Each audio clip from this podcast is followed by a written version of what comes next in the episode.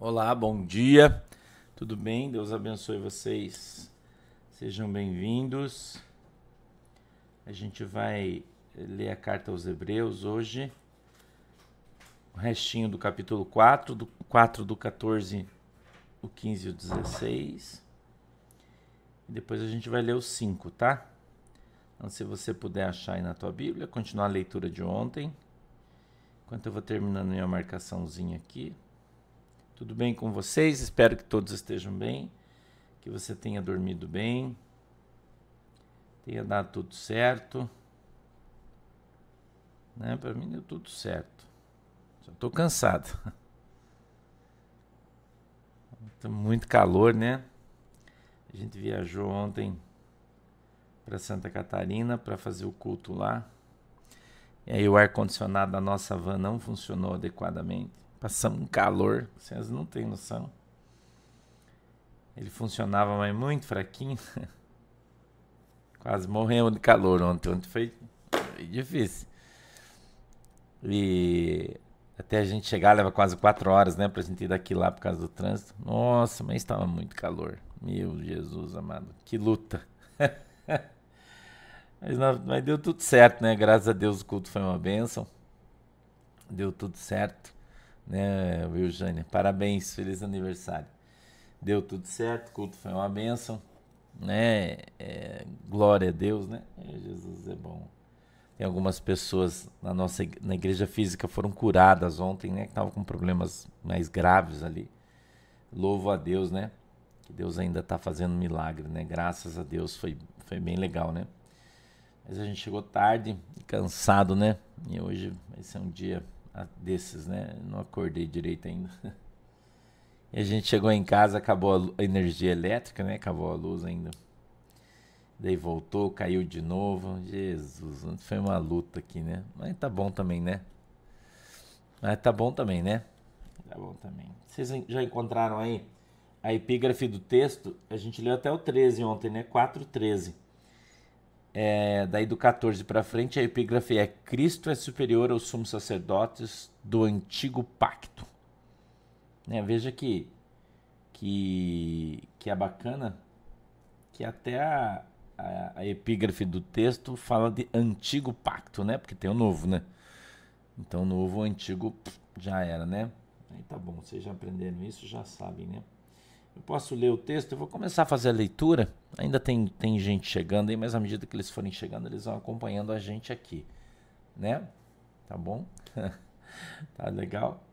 É, o verso 14 diz assim, ó, capítulo 4 de Hebreus, verso 14 diz assim: Visto que temos um grande sumo sacerdote, Jesus, Filho de Deus, que penetrou nos céus, retenhamos firmemente a nossa confissão porque não temos um sumo sacerdote que não possa compadecer-se das nossas fraquezas, porém um que, como nós, em tudo foi tentado, mas sem pecado.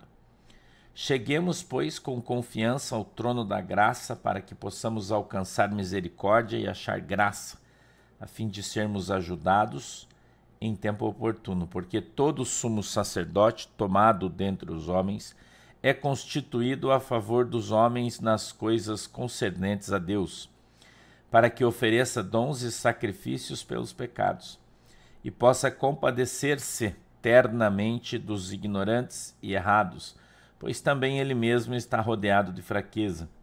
E por esta causa deve ele, tanto pelo povo como também por si mesmo, fazer oferta pelos pecados e ninguém toma para si essa honra, senão o que é chamado por Deus como Arão. Assim também Cristo não se glorificou a si mesmo para se fazer sumo sacerdote, mas glorificou aquele que lhe disse: Tu és meu filho, hoje te gerei. Como também diz noutro lugar: Tu és sacerdote eternamente, segundo a ordem de Melquisedeque, o qual, nos dias da sua carne, oferecendo com grande clamor e lágrimas, orações e súplicas ao que podia livrar da morte, foi ouvido quanto ao que temia.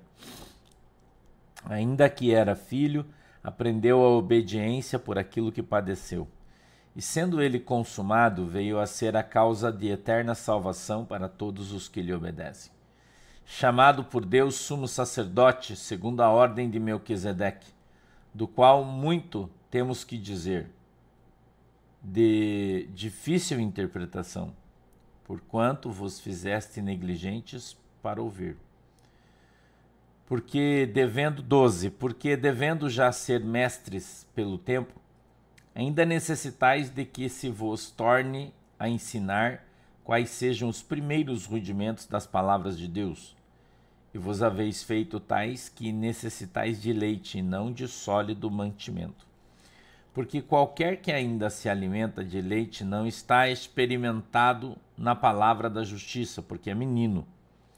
Mas o mantimento sólido é para os perfeitos, os quais, em razão do costume, têm os sentidos excitados para discernir tanto bem quanto mal. Vamos orar? Querido Deus, em nome de Jesus, eu peço que o Senhor nos ajude, que o Senhor possa dar para nós o discernimento, o entendimento da tua palavra e que ela possa, meu Deus, descer revelada aos nossos corações, segundo a vontade e desejo do teu coração. Eu te peço, meu Deus, em nome de Jesus, que o Senhor abra os nossos olhos para que a gente veja, os nossos ouvidos para que a gente ouça e que o Senhor possa quebrantar o nosso coração para que a gente compreenda e entenda qual é a boa e agradável vontade do Senhor para as nossas vidas. Em nome de Jesus. Amém e amém. Cristo é superior aos sumos sacerdotes do antigo pacto. O 14, 15 e 16, ele diz assim: Visto que temos um grande sumo sacerdote, Jesus, Filho de Deus, que penetrou nos céus, retenhamos firmemente a nossa confissão, porque não temos um sumo sacerdote que não possa compadecer-se das nossas fraquezas, porém um que, como nós, em tudo foi tentado, mas sem pecado.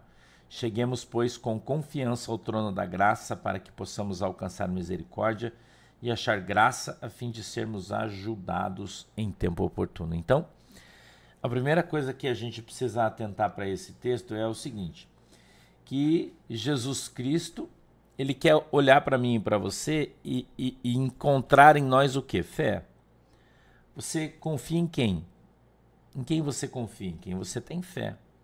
A nossa confiança está baseada em Deus. A nossa confiança está baseada em Jesus Cristo. Né? Então, quando ele diz que nós devemos nos achegar a Deus com confiança, ele está dizendo que você tem que confiar em Deus. Você tem que confiar em Deus. Nós devemos confiar em Deus. Tá bom? Devemos confiar em Deus. Porque Jesus Cristo é o nosso sumo sacerdote. O que é sumo sacerdote? No Velho Testamento, vocês devem lembrar lá no começo da história, Araão tinha um cajado. Vocês lembram o cajado de Araão? que quando ele entrou no Egito, ele jogou o cajado no chão, ele se transformou numa serpente. Vocês lembram da história, né? Tá no livro de Êxodo começa aí esse texto. Então, aquele cajado de Araão, ele simbolizava o cajado do sumo sacerdote. Esse cajado ele foi enterrado, vocês devem lembrar da história, né? Tá lá atrás no Velho Testamento. Depois a gente vai estudar também o Velho Testamento, a gente vai ver lá. Então ele enterrou aquela vara junto com outros, enterraram, cada um enterrou a sua, e só a de Araão floresceu, né? Claudemir, bom dia, obrigado. Só o cajado de Araão floresceu. Então este cajado de Araão, ele veio caminhando com o povo de Deus nas mãos do sumo sacerdote. Então o primeiro sumo sacerdote foi Araão, que era irmão de Moisés.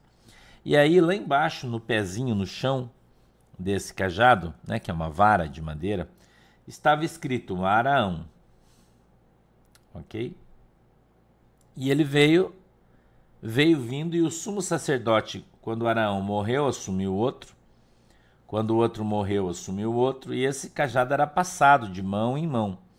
E cada um que assumia escrevia seu nome no cajado em cima: José, João, Joaquim, Francisco, e veio vindo esse cajado durante toda a história do povo de Israel, ele veio acompanhando o sumo sacerdote até chegar em Jesus. Quando chegou em Jesus, o sumo sacerdote era o Caifás, se não falha a minha memória, se tiver errado, se me desculpe, eu não lembro agora, mas eu acho que era Caifás. Então, quando escreveu o nome do Caifás em Jesus, acabou o cajado. Então era o último espacinho que tinha para escrever, escreveu-se o último nome no cajado, Caifás. Veja que, que coisa legal isso, tá? E a história conta isso também, né? Muito claramente, né? Então, por que que era o último nome que cabia no cajado? Porque, oi Angela, bom dia, queridona. Por que que era o último nome que cabia no cajado? Porque esse cara foi o último sumo sacerdote do povo de Deus. Pois dele acabou. Entendeu? Porque a gente está no livro de Hebreus, capítulo 4, verso 14 para frente, tá? Então, acabou. Por que, que ele foi, o Caifás, foi o último sumo sacerdote? Porque dele não teve mais. Mandado por Deus. Entendeu? Por que, que ele teve que vir, irmão? Porque Jesus veio, desculpe, né? A Manuela abriu a porta aqui para falar comigo, tirou meu raciocínio. Vou voltar. Então, o último sacerdote foi Caifás. Então, acabou-se a, a. Como é que a gente fala? Né, a hierarquia, a descendência do sumo sacerdote, a, a, o ministério do sumo sacerdote. Entendeu? O ministério do sumo sacerdote. Pois olha, Raquel Batista, eu, eu, eu o que, que eu vou dizer para você? A, a, a, Não. Não, teoricamente não. Na, na, na, na arca estavam as tábuas, o cajado foi colocado, mas depois foi retirado. Na arca estavam as tábuas da lei e o maná, tá? Que ficou, né? Se você acompanhar a história dela, você vai ver que depois o cajado estava no princípio, depois foi retirado. Não estava mais. O cajado andava na mão do sacerdote. Tá? Então, é, acabou o sumo sacerdote. Aquela, aquele chamado de Deus para, aquele, para aquela função acabou. Acabou em Caifás. Por quê? Porque agora veio o verdadeiro sumo sacerdote. Entendeu? Que é Jesus. Então o nome de Jesus não foi para aquele cajado. Por quê? Porque ali acabou de Deus. Ah, depois o que, aconteceu? Eu não sei, porque eu não tenho relato da história sobre isso. Né? Depois, eu não sei. Mas o que eu posso afirmar para você é que em Jesus Cristo acabou, então, esse cajado, né? O nome ali, quando ele colocar os nomes, acabou. Ah, como é que eles escreviam? Eu também não sei, porque não vi, né? Nem sei se isso existe hoje, se não existe, eu também não sei isso, hein? né? A gente só tem acesso à literatura e ainda assim é, é, é bem, não é muito, né? É pouco que a gente tem sobre isso, tá? É, a arca foi levada por Deus para o céu. A Bíblia fala isso, que a arca foi levada por Deus para o céu, tá bom? É, a Bíblia fala isso no Velho Testamento. A gente for estudar, nós vamos encontrar isso, você vai aprender. Tá? Então, quem é o sumo sacerdote hoje do céu de Deus? Jesus Cristo tá? Caifás foi aquele contra Jesus, esse mesmo, tá? Então, vamos lá, capítulo 5, verso 1. Porque todo sumo sacerdote, vírgula, tomado dentre os homens, é constituído a favor dos homens nas coisas concernentes a Deus para que ofereça dons e sacrifícios pelos pecados. Então, todos os caras que, que assumiram como sumos sacerdotes, que, que vieram da família de Araão, né? Então, o, o, sumo sacerdote que veio depois de Arão era seu filho mais velho, depois seu filho mais velho, seu filho mais velho, porque vem da descendência, né? Sempre vem na descendência, na primogenitura, né? Então, eles eram constituídos a favor dos homens, nas quais nas coisas concernentes a Deus. Então, o sumo sacerdote era constituído por Deus para ser um intercessor o sumo sacerdote no Velho Testamento, sua função era interceder pelo povo. Então, o sumo sacerdote, é Estelita, que legal, né? Bom dia. O sumo sacerdote era o cara que fazia a ligação entre Deus e os homens. Se você olhar a Arca da Aliança, por exemplo, ela foi constituída, né, Deus deu para Moisés que ela deveria ser feita. Ela tinha sobre a sua, a sua tampa dois anjos, né? esses anjos, eles tinham as suas asas, a Bíblia diz, anjos de ouro, né? Eles eram imagens de ouro feitas. E eles tinham o, o, o, os seus pés sobre a tampa, a beirada da tampa, e aí a sua asa ficava com a ponta para cima e a outra ponta para baixo. Então, o que é que simbolizava a arca de Deus? Né? Ela simbolizava a ligação entre o homem e Deus. Aquela asa que tocava no chão e teoricamente tocava no céu, porque estava para cima, ela simbolizava a ligação entre, o, o, entre Deus e o homem. E a, a arca, ela simbolizava a própria presença de Deus. Então, o Velho Testamento é feito todo de simbolismos, tudo tem um simbolismo, né? Então, este simbolismo, né, o, o, simbolismo era esse. O sumo sacerdote, então, quando ele era escolhido, ele era preparado, ele era, é, por exemplo, você olha a história de Ezequiel. Quando você lê, lê o livro de Ezequiel, a gente vai ler a história, né? Não, não é o que está na Bíblia, mas a história, né? Na arqueologia bíblica você encontra isso. Então, Ezequiel, ele era da família de Arão, né? Ele tinha o sangue da família de Arão, ele era da descendência de Arão, então ele foi separado para ser sacerdote. Então, com oito anos de idade, assim como foi com Samuel, que a sua mamãe, né, Ana, lá primeira Samuel, você vai encontrar, ela levou o seu filho para o templo para que ele se dedicasse a Deus, né? Então, com oito anos, essa criança era levada para o templo, onde tinha uma escola em regime de internato. Então, a criança ia com oito anos e estudava durante 22 anos, santificava sua vida, estudava, né? Até os 30 anos. Quando ele fazia 30 anos, ele passava a exercer o seu ministério. Eric Roberto, bom dia. A exercer o seu ministério no templo, ok? Então ele era levado a sacerdote. Então, para ser sacerdote, os caras se dedicavam em estudo, em santificação, purificação. Não falavam santificação, falavam purificação, né? Purificação dos 8 anos de idade, eles iam até os 30 ali naquele lugar, em regime de internato. E é por isso que você vê aí os monastérios e as coisas da Igreja Católica, que eles imitavam isso, né? Dizendo que o jovem ia para lá, estudava e ficava para virar padre lá na frente. Eles trouxeram isso lá de trás dos judeus né, que trabalhavam para levantar aí os sacerdotes, tá bom? Que bom, é, Will Jane. Logo nós vamos fazer. A gente, deixa eu falar para vocês, dia 9, eu acho que é 8 ou 9, né, de março que a gente vai para Londrina, não vai ter batismo ainda, vai ser só culto, tá? Vou avisar vocês. Daí lá nós vamos fazer as inscrições para ver quantas pessoas vamos ter para daí a gente eh, marcar o batismo, tá? Então, esse sacerdote ele era escolhido por Deus para que ele intercedesse pelo povo. Veja que já vinha com esse costume do sacerdócio, né, onde eh, haviam homens ali preparados, homens estudados, homens ali empenhados, né, santificados para que representassem o Senhor, né, para que intercedessem pelo povo, para que sacrificassem pelo povo, para que queimassem ali o incenso no altar, para que colocassem os pães da preposição e tudo aquilo que eles faziam no lugar santo, mas no lugar santo dos santos do templo só entrava o sumo sacerdote.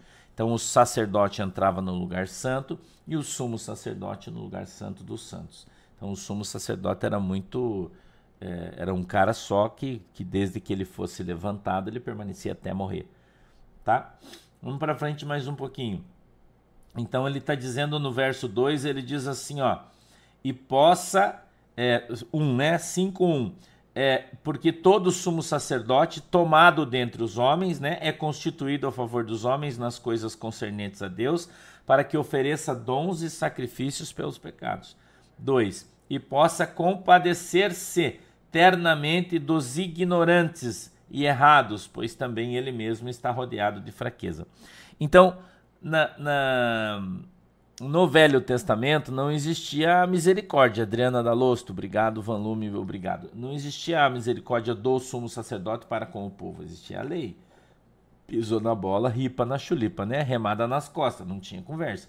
Mas Jesus Cristo, ele se compadecia dos fracos, ela se compadecia dos doentes, ela se compadecia daqueles que não tinham condições. Então, o 2 diz assim: possa compadecer-se eternamente, eternamente dos ignorantes e errados, pois também ele mesmo está rodeado de fraqueza. Aí o 3, e por esta causa deve ele, tanto pelo povo como também por si mesmo, fazer oferta pelos pecados. Então Jesus Cristo ele morreu para fazer uma oferta pelos seus e pelos nossos pecados, tendo em vista que Jesus não tinha pecado absolutamente nenhum, porém ele sacrificou-se pelos nossos pecados. Tá? Pelos nossos pecados, tá bom? Então a gente precisa é, é, observar que Jesus Cristo não tinha pecado absolutamente nenhum, né? Por isso ele era o Cordeiro Santo de Deus, né? Que tirou os pecados do mundo através do seu sacrifício. Tá? 3 diz assim, ó: "E por esta causa deve ele tanto pelo povo como também por si mesmo fazer oferta pelos pecados." 4. E ninguém toma para si essa honra, senão o que é chamado por Deus como Arão. Assim também Cristo não se glorificou a si mesmo para se fazer sumo sacerdote, mas glorificou aquele que lhe disse: Tu és meu filho, hoje te gerei. Então, quando Jesus Cristo morreu na cruz, quem foi glorificado foi Deus. Saúde. Bom dia. Tá? Foi Deus. Jesus Cristo morreu na cruz para dar glória a Deus, glorificar a Deus o verdadeiro sacrifício de Deus pelos nossos pecados, pelo mundo. Quem é? Jesus. Tá? Por isso que a gente ora para Jesus, por isso que a gente pede intercessão para Jesus, por isso que quem ressuscitou é Jesus, por isso que o nosso Deus é Jesus. O nosso Deus não é Maria, o nosso Deus não é José, o nosso Deus não é o Pedro, o nosso Deus não é Francisco, o nosso Deus é Jesus. Por quê, pastor? Porque Jesus foi quem morreu na cruz, Jesus foi quem ressuscitou. Jesus é quem está vivo, sentado à direita de Deus, intercedendo por mim e por você. Amém? Por isso que quando você vai rezar, você tem que rezar para Jesus. Quando você vai rezar, você tem que rezar para Jesus. Você não pode rezar. Ah, eu vou rezar pela intercessão da Maria. Tá errado. Maria está dormindo. Como é que ela vai interceder por você? Tá? Melquisedeque foi o primeiro sacerdote. A Bíblia diz que ele era o próprio Deus. Tá? Então, quem é o sumo sacerdote da nossa vida? Jesus Cristo de Nazaré. A quem a gente deve toda a honra, toda a glória? Jesus Cristo de Nazaré. Para quem que a gente reza para ajudar a gente? Jesus Cristo de Nazaré. Amém? Todo mundo entendeu isso aí, né? Tá tranquilão, né? Vamos mais para frente então. 5. Assim, também Cristo não se glorificou a si mesmo para se fazer sumo sacerdote, mas glorificou aquele que lhe disse: Tu és meu filho, hoje te gerei. 6. Como também diz no outro lugar: Tu és sacerdote eternamente, segundo a ordem de Melquisedeque. Quem é Melquisedeque? Deus. Tá? Quando você lê na Bíblia Melquisedeque, quando, quando a gente fala do dízimo, por exemplo, as pessoas falam assim: ah, o dízimo está no Velho Testamento. Não, não está, não. O dízimo é antes da lei. Porque quando Abraão ele foi chamado por Deus e recebeu a bênção, ele, ele, ele, a Bíblia diz que ele levou o seu dízimo para Melquisedeque, entregou em suas mãos e assim foi santificado e glorificado. Por quê? Quem era Melquisedeque? Não existia, Melquisedeque era Deus. Tá? Então, quando a gente encontra Melquisedeque aqui de novo, no verso 6 diz assim: Como também diz no outro lugar, tu és sacerdote eternamente, dizendo para Cristo, tá? Segundo a ordem de Melquisedeque, que é Deus. Entendeu? Então, quando você vai devolver o seu dízimo, você não está com uma ação de Velho Testamento. Porque ele está antes da lei. É, é, eterno isso, tá? Só para passar um paninho aqui para você entender direitinho quem é Melquisedeque, tá bom? 7. O qual nos tira da sua carne oferecendo com grande clamor e lágrimas orações, súplicas ao que podia ou podia livrar da morte. Foi ouvido quanto ao que temia, né? Então, aqui no livro de Hebreus, ele está falando sobre Jesus Cristo quando ele sobe no monte na quinta-feira, que antecede a sexta-feira na qual ele morreu crucificado, que ele chorou é, ou suou lágrimas de sangue, né? Ou, ou chorou lágrimas de sangue como você quiser interpretar isso, né? E, e ele disse para Deus, né? Para o seu pai, para o nosso pai. Ele, ele disse: é, Senhor, afasta de mim esse cálice. Ele está dizendo: Senhor, não permita que eu morra nessa morte de cruz. Mas depois, né? Não, Neuza, de Deus. não de Jesus. Mas talvez não esteja errado você querer falar isso, mas a Bíblia fala de maneira muito clara o nome de Deus. Melquisedeque era Deus, tá? Ah, é, tem, tem muita coisa que a Bíblia não fala para nós, é, irmã Neuza Alves Neres. E daí você, se você falar, é você que está falando. A Bíblia não, não, não, não diz que não é, mas também não diz que é. Entendeu? Tem muitas coisas que são assim na palavra de Deus. Ela não diz que não é, mas ela também não diz que é. Né? Então daí fica uma questão de tua interpretação. Tá? Vamos deixar aberto assim, né? Fica uma questão de tua interpretação. Não diz que não pode, mas também não diz que é. Tá bom? Então, tá bom, Éder, vai ser uma alegria ver você, tá? Vamos continuar.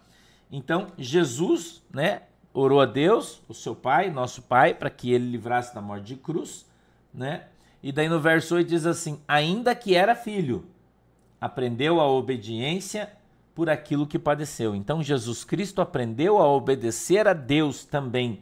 Através da morte de cruz, ele ensinou para mim e para você que nós devemos nos submeter a Deus em tudo que Deus quer para a nossa vida. E que a nossa obediência vai fazer toda a diferença. Tá? Legal? Beleza? Tudo safo? Vamos para frente, 9. E diz assim, ó, sendo ele consumado, Gabriel, diminui a velocidade do ar, que está um vento muito forte aqui. Se você puder fazer o favor, conseguir aí. 10. Chamado por Deus sumo sacerdote, segundo a ordem de Melquisedeque, do qual muito temos que dizer, de difícil interpretação, porquanto vos fizestes negligentes para ouvir. Então ele está dizendo, do qual temos Veja, do qual muito temos que dizer, de difícil interpretação, porquanto vos fizeste negligentes para ouvir. Por que 12? Devendo já ser mestres pelo tempo, ainda necessitais de que se vos torne a ensinar quais sejam os primeiros rudimentos da palavra de Deus. E vos haveis feito. Coloca no 22, Gabriel. Isso, então beleza e que, vos, que se vos torne a ensinar quais sejam os primeiros rudimentos das palavras de Deus, e vos haveis feito tais que necessitais de leite e não de sólido mantimento. Então, quem escreveu aqui o livro A Carta aos Hebreus, que a gente não sabe quem é, né, a gente não sabe quem é, ele diz assim que, que a gente tem muito que, que dizer, mas ele, né, a gente tem muito que dizer. Ele que está escrevendo essa carta. Ele disse: Mas o problema é que a maioria de vocês não entende. Porque já está há tanto tempo na igreja né, que deveria estar tá, tá falando dos mistérios de Deus e ainda está tendo que ouvir que não pode pecar, que não pode roubar, que não pode matar. Ele está dando meio que uma remada nas costas da gente aqui, na sua e na minha. Né? Então, meio que a gente está levando uma remada nas costas. Tá? Então a gente precisa, é, o verso 12 fala isso, né? E o, 10, o 11 está dizendo que nós somos negligentes para ouvir a palavra de Deus. Entendeu? Oi, Jana Herr, que bom. Ele está dizendo que nós somos negligentes a ouvir a palavra de Deus. Por que, que a gente é negligente? Porque a gente ouve e não põe em prática na nossa vida. Karine, ninguém tem, Karine Pacheco, quem, ninguém sabe quem escreveu os Hebreus. não sabe. Tem gente que diz que foi Lucas, tem gente que diz que foi o Paulo, mas a gente não sabe. Não tem a comprovação histórica de quem foi, né? Então não precisa atribuir a ninguém, né? Atribuir ao Espírito Santo, tá bom. Então a gente não pode ser negligente para ouvir. Nós temos que ouvir, né? E a gente tem que colocar isso em prática na tua vida. Tá bom? Então a gente ouve e coloca em prática. E olha o 12, ele disse, por quê? Vírgula devendo já ser mestres pelo tempo, nós já, tem muita gente que já deveria estar ensinando a palavra de Deus está aqui aprendendo ainda. Né? Porque é negligente. Isso é remada nas costas para você, isso aí, irmão. Fer Cardoso, bom dia, queridona. Isso é remada nas costas para você também. Tá? Se serviu a carapuça aí, receba. né? Tá 20 anos na igreja, e ainda tá, tá tendo que falar para você de salvação porque você não você é negligente. Né? Você não, não, não tomou aquilo que Deus deu para você, você não, não leu, você não estudou, você não se empenhou, você não se santificou, você não jejuou, você não teve tempo, né? E aí Jesus está dando uma remada nas costas, tu e minha. Eu gostaria de ser melhor do que sou, né? Eu gostaria de ter me esforçado mais, mas eu fiz o que eu pude. Então ele diz: porque, devendo já ser mestres pelo tempo, ainda necessitais de que se vos torne a ensinar quais sejam os primeiros rudimentos das palavras de Deus. Ou seja, a gente ainda está tendo que ensinar você o beabá, né? Ensinar você aí o beabá, quando na verdade você já deveria estar tá dando aula. Né? Você já deveria estar tá dando aula e ensinando, você está aqui aprendendo, né? É o que a Bíblia está falando. Está dando remada nas costas. né? Então vamos lá. É, de que torne a ensinar quais sejam os primeiros rudimentos das palavras de Deus. E vos haveis feito tais que necessitais de leite e não de sólido mantimento. Então tem muita gente na igreja hoje que o pastor tem que tomar cuidado com o que fala. Porque se falar a verdade, o cara desvia. Não é se o pastor falar a verdade, desvia. É o, é o crente casca de ferida que a gente chama, né? Se você encostar, sai sangue, né? Não é? Se o pastor chegar e dar uma remada nas costas, irmão, desvia. Não é? Não é assim? Fica brabinho, chateadinho, magoadinho, né? O crentinho magoadinho. o pastor chega lá e dá nas costas, diz, pô, irmão, acorda, cara, você não ora, não jejua. Hã? Irmão. Pô, irmão, olha aí a roupa que você veio na igreja hoje. Ah, já fica brabo, irmão. Meu Deus, porque o pastor tá falando da minha roupa. Cara, mas você é um crente velho. Você sabe que você tem que estar tá vestido adequadamente. É um exemplo que eu tô dando hipotético, tá? Sabe que você tem que se vestir adequadamente. Você é obreiro. Tem que estar tá vestido na, na pinta. Tem que estar tá de gravata. Vem de bermuda pra igreja, de, de, de blusa de alcinha para os outros ficar falando que você é um ímpio. Se o pastor chegar o rei mesmo e chegar nos irmãos, né, em vez de estar tá orando, tá encostado no canto, batendo papo, falando alto, incomodando o pastor que está pregando, devia estar tá com a mão levantada, intercedendo. Ai, o pastor brigou comigo hoje, eu não vou mais no culto. Ai, porque a gente tá tão cansado. Não, irmão, acorda. Entendeu? Acorda aí para cuspir, gente. A Bíblia está exortando você aqui. Entendeu? Exortando você aqui. Tem que estar tá falando de leitinho para você, meu irmão. Jesus te ama. Não, força, vamos para frente. Ai, não, não desista. Eu não tenho muita paciência para isso aí, não, irmão. Comigo já é remado nas costas, não tem esse negócio. Eu, se eu marcar, o anjo comigo é remado nas costas, irmão. Ele já me dá uma lapada já. Entendeu? Eu, se eu vacilar, já leva, irmão. Então eu não vacilo. Vai ficar sentado aí chorando, reclamando, enchendo o saco? Ô, irmão, vai arrumar uma coisa para fazer. Enchendo o meu saco, tenho tanta coisa para fazer, tem que ficar aguentando desaforo de certas pessoas, hein? Tem um crente velho, irmão. Daí tá com o rabo virado porque acordou estressado, vem descontar em mim. Vai procurar o caminhão de onde caiu. Entendeu? Vai procurar o caminhão de onde caiu, irmão. Não gostou, azar teu. Vai se converter, aceitar Jesus de novo, se batizar para ver se você melhora. Você tem que ser uma pessoa assim como você tem que ter uma personalidade, um, um, um homem, uma mulher maduro, pronto para enfrentar problema, dificuldade né? Nessa semana apareceu uma mulher na igreja, na nossa igreja lá em, em São José, que é a nossa seguidora, não é a ovelha, chorando. Ai, ai, ai. Uma jovem senhora, acho que uns 55 ou 6 anos.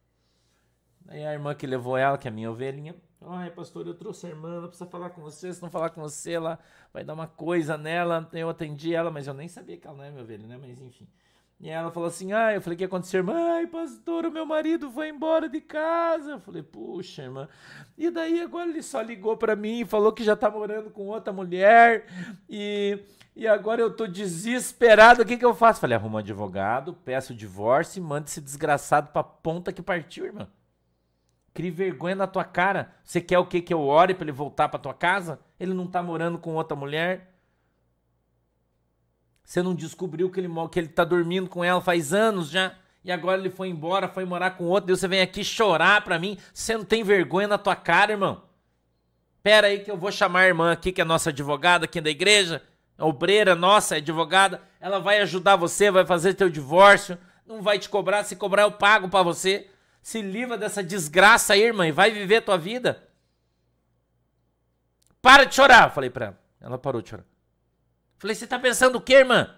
Cria vergonha nessa cara? Com essa idade? Tá chorando por causa de um barbado que meteu o pé na tua bunda? Você, além de corna, é mansa ainda.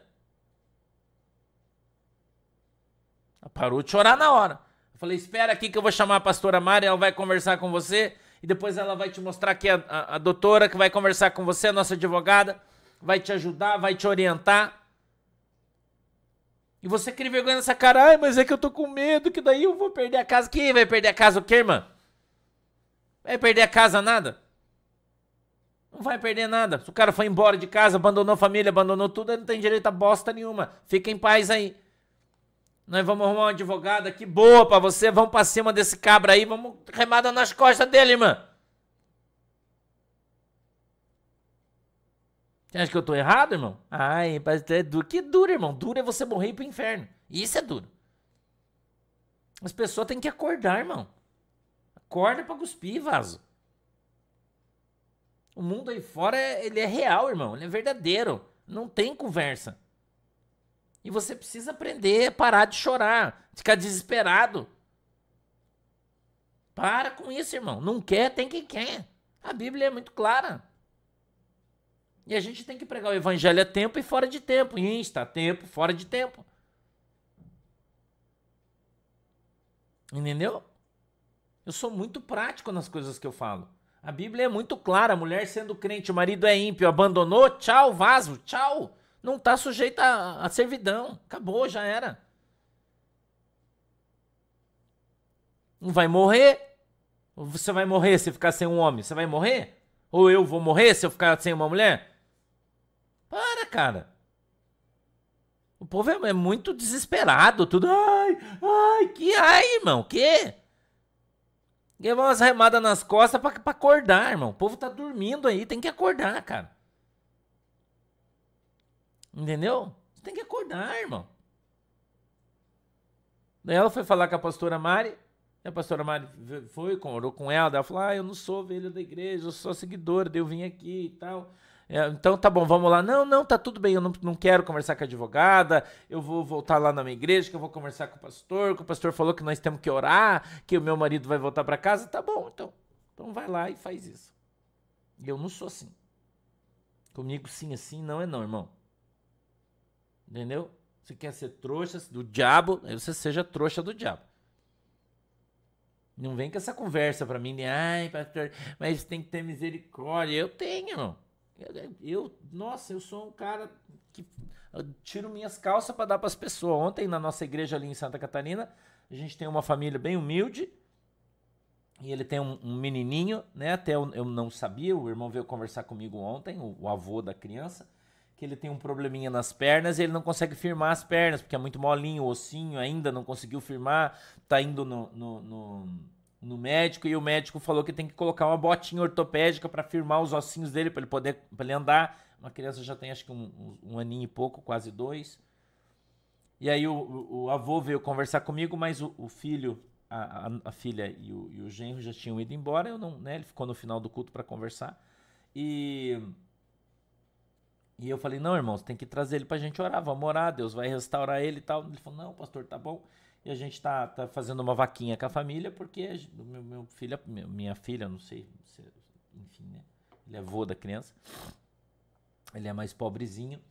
E daí é 4 mil para fazer as botinhas e tal. Eu falei, irmão, é, passa, o, o, o, vai no médico, vai fazer, eu vou dar a botinha, a igreja vai pagar, nós vamos dar para você, não esquenta a cabeça. Vamos, era esse teu problema? Você não chora não, tá resolvido o problema. Vamos dar, a igreja paga, o cara faz nota fiscal pra gente aí da igreja, tá tudo bem, é o que nós precisamos, vamos dar pra criança. Nossa ovelhinha tá, tá aqui junto. Vamos, é esse o problema? É esse o problema. Não, então beleza, vamos embora. Então eu, eu faço o que eu tenho que fazer. Agora, eu não vou ser tapete de Satanás. Eu não admito que as minhas ovelhas sejam tapete do diabo, irmão. Entendeu? Eu não admito isso. Não admito, Mário Brasil. A Bíblia diz assim: andarão dois juntos se não houver acordo?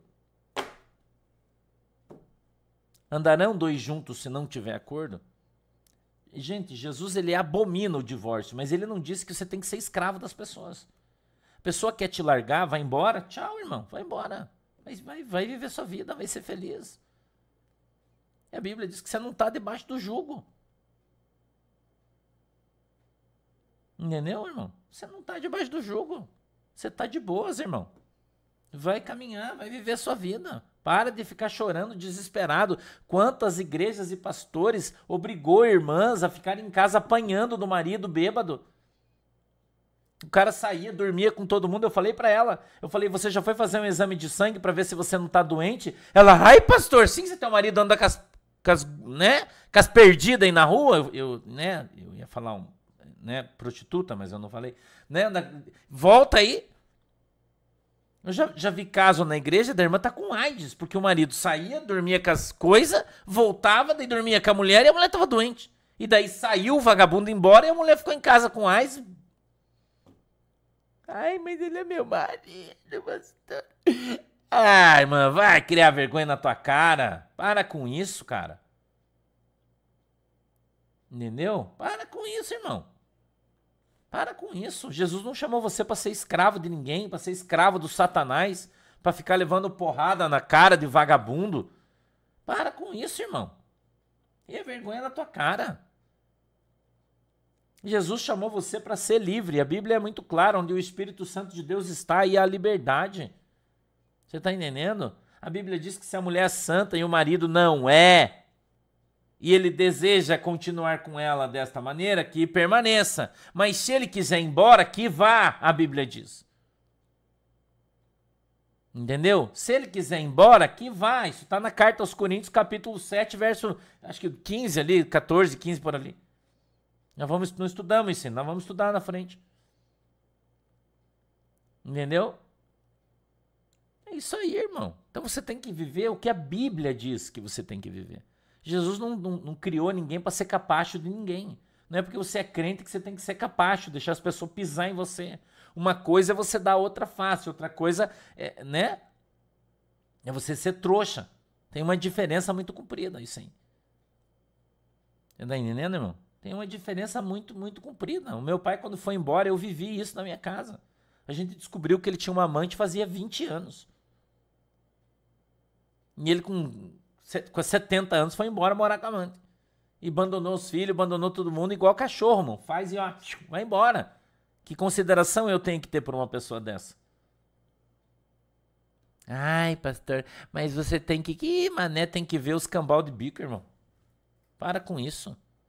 A, a, minha maior luta na minha vida, irmão, antes de eu me converter, eu, eu sou casado com a pastora Shirley faz 34 anos. Antes de eu me converter, a minha maior preocupação era não ser igual ao meu pai, não abandonar minha casa, não abandonar minha família. Eu sempre lutei pela minha família, para não cometer o mesmo erro do meu pai, que é um imbecil. Quantas vezes eu precisei do meu pai, queria conversar, queria ter ele junto comigo e não sabia onde ele estava, porque ele sumiu. Tá entendendo, irmão? Sumiu, vazou. Foi viver a vida dele, dane-se a sua família. Que consideração eu tenho que ter por alguém que não tem consideração nenhuma comigo? Entendeu? Acho que eu tô errado, é um problema seu. É um, isso é um problema seu. Entendeu? Mas eu acho uma sacanagem o que esses caras fazem. Uma baita de uma sacanagem. A traição é uma sacanagem, irmão. Não gosta mais, não tá afim de viver mais, pede o divórcio, vai embora. Entendeu? Para com essa, com, esse, com essa putaria de ficar e vai para lá e pega um e. Ai, mas eu me arrependi. Ah, irmão, falta de um, uma remada nas costas para criar vergonha na cara, irmão. Que que é isso, gente? Daí sai, abandona, as irmãs coitadas estão aí, pai, mãe, avô, criando os filhos do vagabundo que não vale nada, irmão. Que que é isso? Tudo bem que tem mulher que também não vale nada, né? Que uma risadinha já tá abrindo as pernas, daí fica grávida, coitada das crianças aí passando uma luta miserável. Entendeu? Perdoar, ah, eu perdoo, mas eu não quero mais. Pastor, quando eu perdoo, sou obrigado a ficar junto? Claro que não. Claro que não. Perdoou, tchau, irmão. Tá perdoado, beleza, Deus te abençoe, vai ser feliz, mas eu não quero mais saber. Ah, mas e se eu quiser? Aí, cada um leva onde gosta, você pode. Ok? Mas eu jamais vou deixar de falar a verdade para você, irmão, bíblica, e eu tô falando da Bíblia para você, não é o que eu acho. Não é o que eu acho. Certo, irmão? Eu não acho nada, eu tô te ensinando o que a Bíblia diz. A Bíblia diz que se o cara quer ir embora, que vá, e você não está sujeito ao jugo. A Bíblia diz isso. Não quero saber o que você acha. Ah, eu acho perigoso. Dane-se o que você acha. É o que a Bíblia diz. E você não está sujeito à servidão. Acabou. Entendeu? Então qualquer pessoa que vem interpretar de outra maneira está errado. As pessoas têm que aprender a andar dentro da Bíblia. E a Bíblia é clara a esse respeito. Entendeu? Clara a esse respeito. Clara, não tem milonga, não tem ai, mas você tem que lutar. Você não tem que lutar. Salvação é individual. A Bíblia diz: haverá dois no campo, um será tirado e outro deixado. Haverá dois no eirado, um tirado, outro deixado. Quem disse para tua mulher que vai salvar o teu marido, ou quem disse marido para tu que vai salvar a tua mulher? Leia a Bíblia, irmão. Leia a Bíblia. E para com essa mania de pôr julgo na vida dos outros. Entendeu? Porque os pastores, os missionários, esses irmãozinhos aí, são cheios de ficar colocando julgo sobre a vida dos irmãos. Ah, você não pode. Que mané não pode, irmão? A Bíblia diz que pode, caramba. Que mané não pode? Ah, mas, mas que mais, irmão? Sim, assim não é não. Mas é do satanás, do diabo. Para com isso. Você tem que aprender a andar dentro da Bíblia em tudo. Em tudo dai graça, irmão. Não quer mais, não gosta mais de você, quer ir embora, ó, eu beleza, beleza, irmão. Vai com Deus, Deus abençoe você. Eu tô, eu gosto aqui, vai vai doer, vai ficar, mas tá bom. Tá bom, irmão. Tá, tá beleza. Vou fico aí, vou cuidar das crianças aí, vou me virar, vamos pra bola para frente. Entendeu, irmão? Isso é, é Bíblia isso. Isso não é o que eu acho. E o que eu acho não interessa. Você tá entendendo? Irmão? O que eu acho não interessa. Ah, mas e a alma dele? É problema dele, não sou o pastor dele. Quem tem que se preocupar com a alma dele é o pastor dele, não sou eu. No caso, a esposa ou o marido, né? Eu não tenho responsabilidade. A Bíblia é muito clara a respeito disso, irmão. Entendeu? A Bíblia é muito clara a respeito disso. Daí a irmã está com 30 anos, fica aguentando esse jugo, porque a igreja, determinadas igrejas colocam esse jugo sobre a irmã. 40 anos e o cara bêbado não quer saber. 50 anos, o cara bêbado. Daí quando você está com 60, o cara resolve dar um pé na tua bunda, vai embora. E daí você perdeu toda a tua vida por causa daquele traste. Não é, irmão? O diabo escravizou você, você foi infeliz, depressiva, doente, ferrada, trabalhou como uma escrava a vida inteira, de um miserável resolve ir embora e daí você vai fazer o quê? Porque lá atrás você não teve coragem de tomar uma ação quando Deus te deu a oportunidade? Ai, mas Deus, Deus não quis, irmão, você que não quis? Entendeu, irmão? A, Coutinho Elis está dizendo assim, ó, bom dia, mas não é isso que as igrejas ensinam. Dizem que você tem que lutar até o final, mas isso não está na Bíblia, irmã Elis Coutinho. Não é isso que a Bíblia diz. Entendeu? Quantas mulheres oprimidas Quantas mulheres? Na minha casa, o meu pai vinha e dizia que a minha mãe tinha amante, por exemplo. Brigava, quebrava tudo, mas quem tinha amante era ele. Porque as pessoas jogam sobre você coisas que eles fazem. Quanto que a minha mãe sofreu? Meu pai era um cara bonzinho, ele não batia na minha mãe, mas o que ele falava, eu vivi isso, eu era menino, vivia isso com a minha mãe. Meu pai, por exemplo, tinha na minha casa tinha um andar em cima e tinha uma janela daquelas de banheiro, sabe aquela janela que tem só um vitrozinho assim, ó? E ele dizia assim: "Ah, o vizinho pula ali para dormir com você". Meu pai acusava minha mãe. Minha mãe nunca fez nada errado, irmão. Você tá entendendo? Deus vai dizer que ela é obrigada a ficar debaixo de um jugo desse? Você acha que Jesus é o que? Senhor de escravo? É isso que você acha? Entendeu? Aí você, ah, mas se ele for... Quanta gente fala isso? Ah, mas se for embora eu vou passar fome. Quem vai passar fome, irmão? Você tem dois braços, duas pernas, vergonha na tua cara. Né? Cria vergonha na tua cara, irmão. Entendeu? Ah, mas eu não concordo. Tá bom, você tem o direito de não concordar. Mas o que eu tô te dizendo é Bíblia. Entendeu? O que eu tô falando para você é o que a Bíblia diz. A Bíblia nunca sujeitou ninguém a julgo de ninguém. Muito pelo contrário. Muito pelo contrário.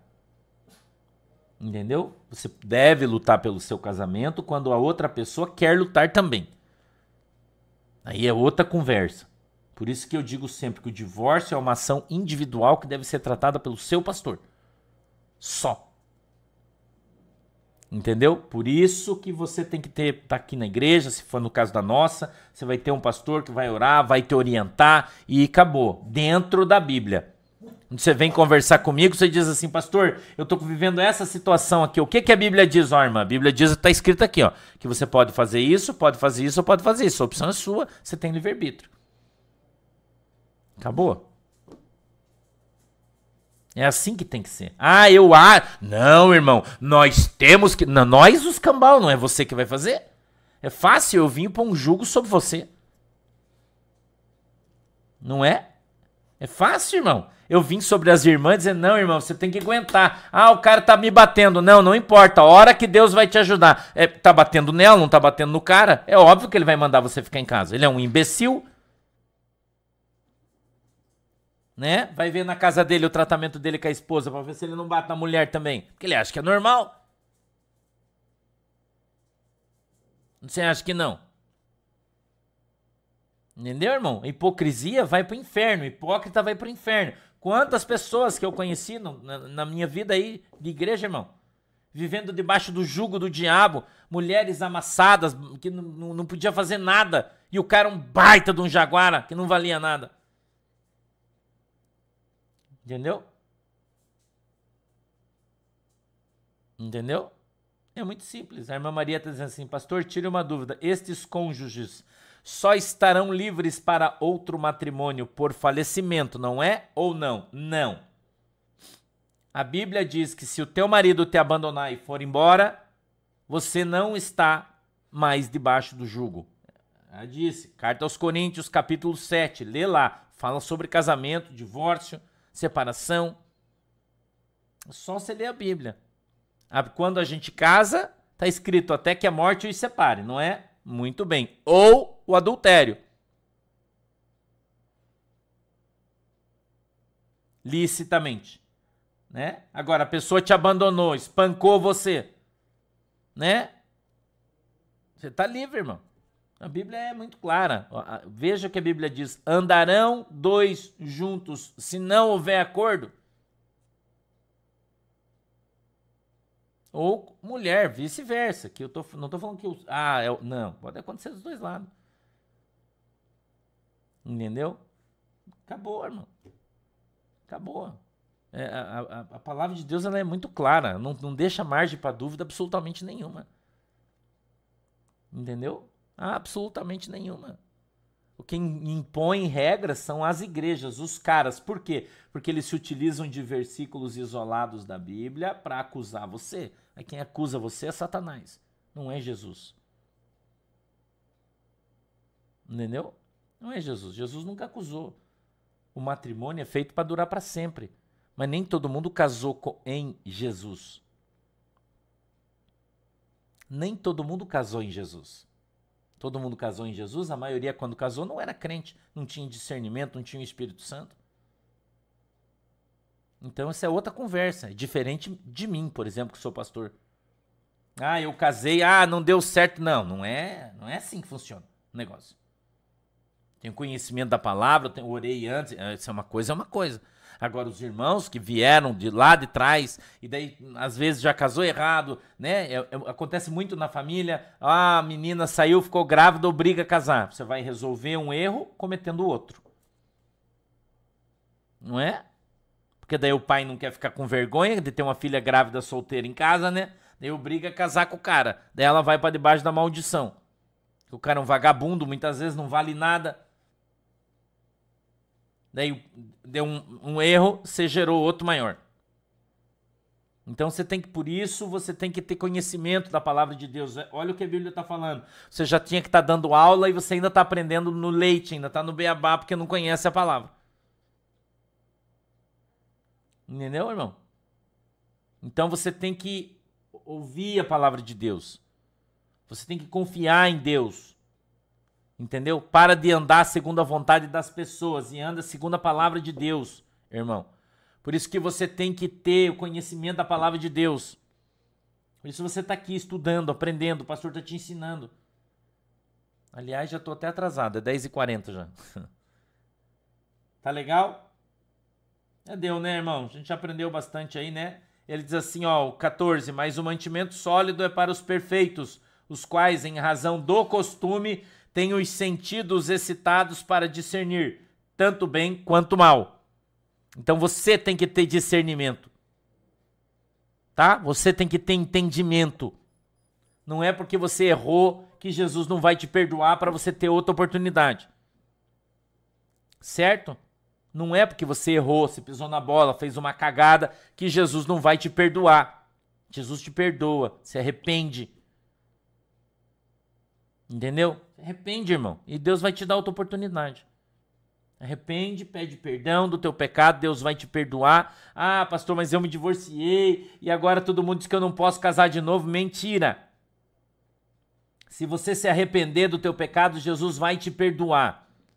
E você vai ter outra oportunidade sim. Porque se você não pode casar de novo porque Jesus não te perdoa, a morte na cruz está sendo anulada.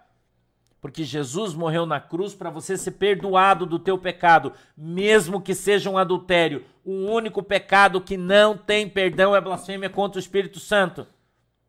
Se você pecou, se você adulterou, se você perdeu a tua família, o teu casamento, ou fracassado, se sente uma fracassada, um fracassado, Pede perdão para Jesus, irmão. Se arrepende da, da cagada que você fez aí. Se arrepende de todo o teu coração, alma, entendimento. Jesus vai te perdoar sim e vai te dar outra oportunidade sim. É isso que a Bíblia diz. É isso que a Bíblia diz. Entendeu? Porque se Jesus não perdoar você por, uma, um pecado que você cometeu, eu ia falar uma merda que você fez, um pecado que você cometeu, senão os irmãos vão falar que eu tô falando, né, palavra chula aqui. Já vou encher meu saco, eu já vou mandar eles caminhar também, né? Então cometeu, pecou, errou, matou alguém, fez um aborto, não interessa o que você fez. No teu tempo de ignorância, Deus vai te perdoar. Você só precisa se arrepender, ter entendimento do teu pecado e entender que Jesus morreu na cruz para perdoar o teu pecado, não para fazer você ser um escravo do teu pecado. O diabo quer escravizar você, por isso ele joga o pecado na tua cara, que é o que muita gente nas igrejas aí faz. Joga o pecado na tua cara dizendo você vai para o inferno. Você não vai não, é só você se arrepender do teu pecado. Entendeu, Glauciane? Tô falando isso. É só você se arrepender, se arrependa do teu pecado. A Bíblia diz que se você pecar sete vezes setenta, toda vez que você se arrepender, você deve ser perdoado sim. E a Bíblia diz que se teu pecado foi perdoado, ele foi lançado no mar do esquecimento e Deus não se lembra mais deles. Acabou, é isso que a Bíblia diz. Tá perdoado, vamos para frente. Só vai não peques mais vai e não pise mais na bola. Não foi isso que a, que a moça que foi pega em flagrante adultério aconteceu? Hã? Tem alguém aqui para te acusar? Não, nem eu, Jesus disse. Então vai, não faça mais isso. Quando ele encontra a Maria, não é, irmão? A samaritana. Ah, você já está no quinto marido, mas esse aí não é teu marido. Quem que é então? Aí Jesus falou: Ó, você está no quinto, no quinto já. Quinto. Então vá pro quinto dos infernos que você vai queimar no inferno. Foi isso que Jesus falou para ela. Ele disse: "Não. Se você beber da água que eu tenho para te dar, você vai ser uma fonte de água viva. Quinto marido. OK, irmão? Quinto. Então não vem com essa conversa furada pra cima de mim, irmão. Conversa do diabo. Que se você. É, não dá mais. Divorciou, vai pro inferno. Divorciou, não dá. Não é isso que a Bíblia diz. Certo? Não é isso que a Bíblia diz. Ok? Se, se, se o que você está pregando é isso, Jesus é um baita do mentiroso. O teu Jesus. O meu não é. Eu só falo a verdade. Amém? Sim, Sandra Fernandes, é isso aí. Abre teu coração para Jesus. Tá?